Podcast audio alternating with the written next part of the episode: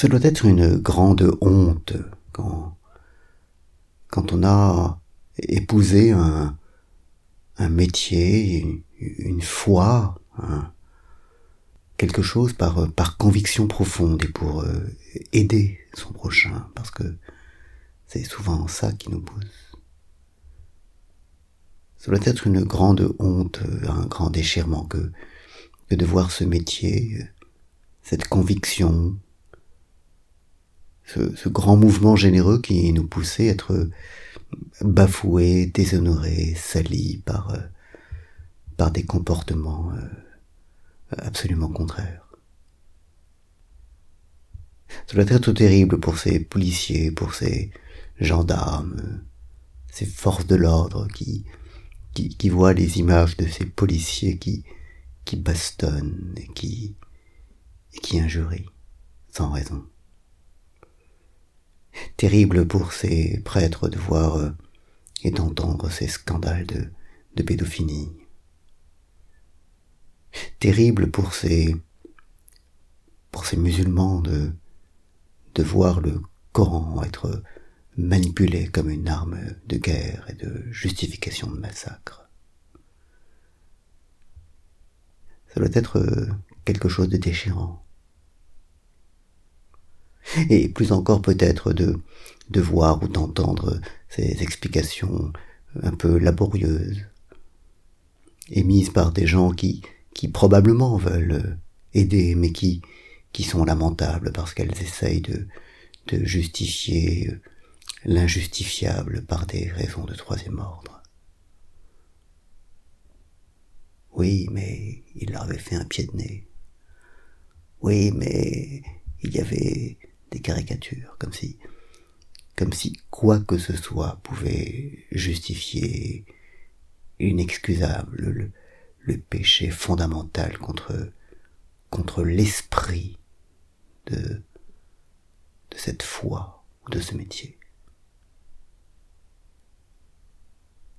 Et puis, et puis il faut aller plus loin parce que, parce que réduire ces actes-là à des actes d'un groupe ou d'une catégorie, c'est c'est toujours au bout du compte un peu facile, même si naturellement les, les institutions sont en cause. Parce que effectivement, ce sont des policiers, effectivement, ce sont des, des djihadistes, mais mais ce sont aussi des blancs, des français, des hommes, des humains.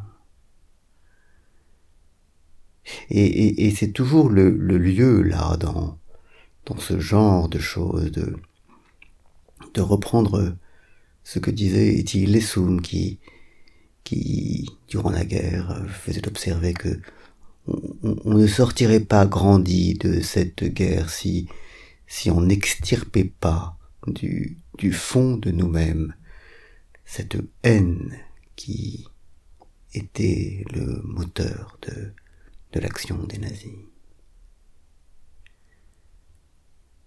Ce que ces gens-là font, peut-être pourrions-nous nous-mêmes le faire parce que nous sommes animés de, de la même haine et du même mal peut-être au fond de nous. Et, et, on a toujours face à ces actes de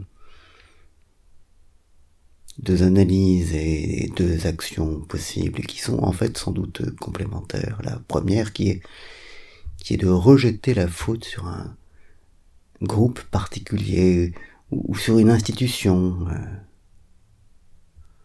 euh, en, pointant cette institution et ce groupe en disant que c'est que c'est lui qui doit faire euh, chez lui le ménage et, et l'autre euh, et l'autre qui qui prône la, réforme intérieure. Ce qui a été fait, c'est, c'est en nous, en nous, qu'il faut le changer, parce que, parce que en nous aussi est, est le défaut.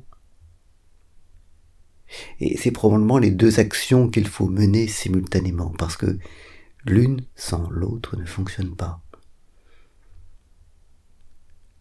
Il y a des choses à changer certainement dans, dans la police, mais, mais, mais au-delà des policiers, il y a des choses à changer en chacun de nous-mêmes. Il y a certainement des choses à changer dans telle ou telle religion ou église, mais, mais au-delà de ça, c'est, c'est dans nous qu'il y a également des choses à changer. Et, et c'est toujours comme ça, en fait. C'est pour ça que, que, rejeter le mal sur un groupe particulier est, est, à la fois vrai et, et totalement insuffisant. Et, et c'est souvent, je crains, une façon de se, de se débarrasser du fond du problème et de, de le mettre un peu sous le tapis, même, même si ce qui est dit est, est nécessaire. Il ne faut pas en rester là. Rejeter la faute sur un, groupe particulier est, est toujours probablement un peu un peu facile. Bonne journée.